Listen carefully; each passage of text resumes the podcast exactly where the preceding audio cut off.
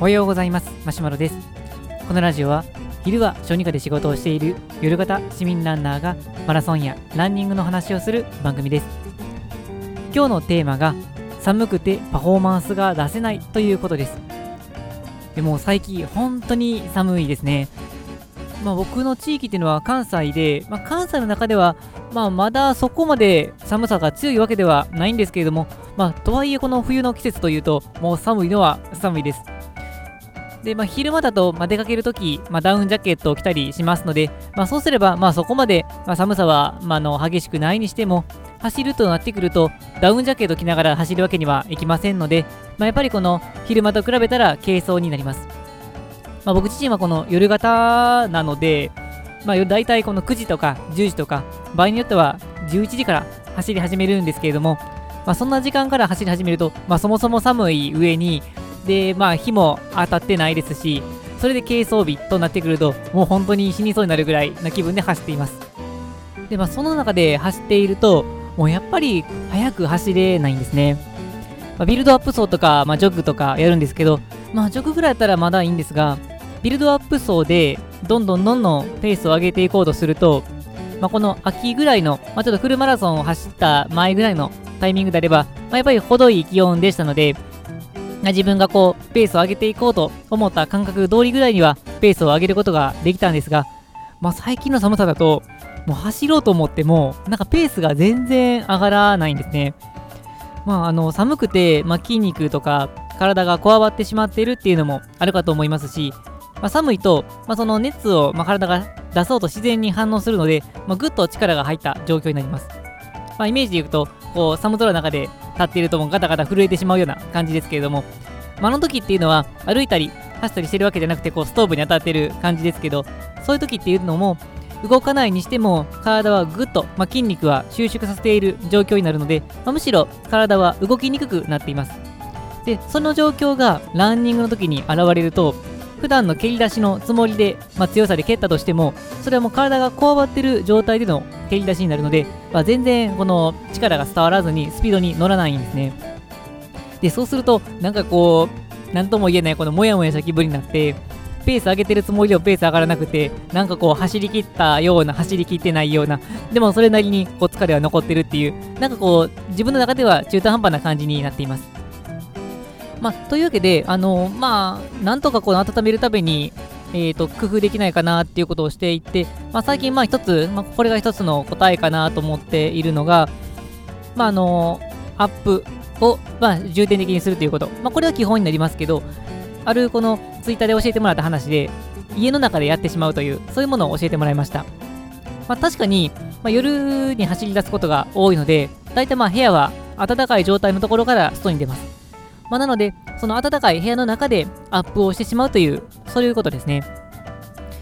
まあ、あの軽いジョグみたいなのはできないにしても、例えば、まあ、筋肉トレーニングであるとか、あとスクワットとか、まあ、そういうのができますので、まあ、そういうのをすることによって体を温めてから外に出ると、まあ、確かに効果はあるなというふうに思います。家の中のウォーミングアップで、まあ、いい点とすると、外に出た瞬間から走り出せるっていうのは大きいなと思います。まあ、外に出て、あの今までだと走り出す前に外でウォーミングアップしてたんですが、まあ、そうすると数分ぐらいはやっぱりしっかりやると時間がかかってしまうのでもう寒くて寒くて仕方がないんですが、まあ、外に出た瞬間、あの家の中でウォーミングアップした後であれば外に出た瞬間はやっぱり寒いのは寒いんですけどとはいえすぐに走り出すことができるので外でウォーミングアップしてから走り出すのと比べると体が温まるのが早い気がしています。まあ、通常だと、なんか、まあ、僕の場合は温まるのが遅いからか、走り始めて15分か20分ぐらいしないと、もう正直温まった感じがしないんですが、あの中で、家の中でウォーミングアップしてからであれば、まあ、なんとなく5分から10分ぐらいでは体が温まってくるような、そんな感じがしています。ただ、あの家の中のウォーミングアップの、まあ、注意点、注意点、まあ、僕だけもしれませんけど、あの股関節のを回すっていう、そういうトレーニングをしてるんですが、壁にこう手をついて、片方の足は固定した状態で、もう片方の足をこうぐるぐるぐるぐる股関節を中心に回すというものなんですけど、これ多分周りから見ると相当変に映るみたいで、もう初めて家の中でウォーミングアップをした時に、奥さんから、なんかこう あの希少生物でも見ているような、そんな目で見られて、ちょっと家の中でも恥ずかしかった記憶あります。まあ、最近はもう慣れたのであまり言われなくはなったんですが まあ、というわけで、まあ、あの家の中でウォーミングアップしてから走り出すっていうのはいいことかなっていうふうに思います。あとは、えー、っとですね、あの温かい飲み物を飲んでから出るっていうのもいいことかなというふうに思っています。たくさん飲んでから走ってしまうとお腹タポタポになるんですけども、まあ、やや、まあ、厚め、あの、やけどしない、もちろんやけどしない程度ですけれども、やや厚めのものを最初に飲んでおくと、まあ、体の芯から温まるということができますので、まあ、指先とかさすがに冷たいんですけど、あの、内部から温かいと、やっぱりこの走りやすくはなります。まあ、今、ホットカルピス飲んでたんですけど、まあ、カルピス切れてからは、まあ、お茶湯ですね。まあ、本当にこのお湯をぬくめただけのもので飲んでいたりします。あと、最近買ってみてよかったなと思ったのが、えっ、ー、と、ボトムなんですが、防風のボトムですね。じゃ今までどんな風に走ってたかで言うと、まあ、タイツを、えー、履いていました。で、タイツも、まあ、ゼピオさんで買ったもので、確か値段がもう1000円台、2000円で十分お釣りくるような、多分1200、300円とそんな安い値段だったと思うんですが、えっ、ー、と、太もものあたりとか、あとすねのあたりとかに、えっ、ー、と、防風の、まあ、シートみたいなのがあっていて、あのー、まあ、タイツなので、走りやすいは走りやすいんですけど、防風性能も優れているという、まあ、そういうものです。まあ、1000円台なので、まあ、性能はそこそこではあるものの、まあ、やっぱりこうタイツの中では、まあ、防風が効いてますので、まあ、そこそこ寒さをしのげるというものでした。まあ、ただ、あの、買ってから2年近くだったっていうこともあってか、まあ、やっぱりだんだんだんだん寒くなってきたんですね。まあ、これだとなかなかこう、寒さ厳しい時だと、あの、走りにくいなっていうふうに思ったので、まあちょっとこのダボつくズボンっていうのは、走るときにはやめとこうというふうに思ってたんですけども、まあ、これを機に買ってみることにしました。まあ一度試してみたかったのがユニクロのあのヒートテックウォームなんとか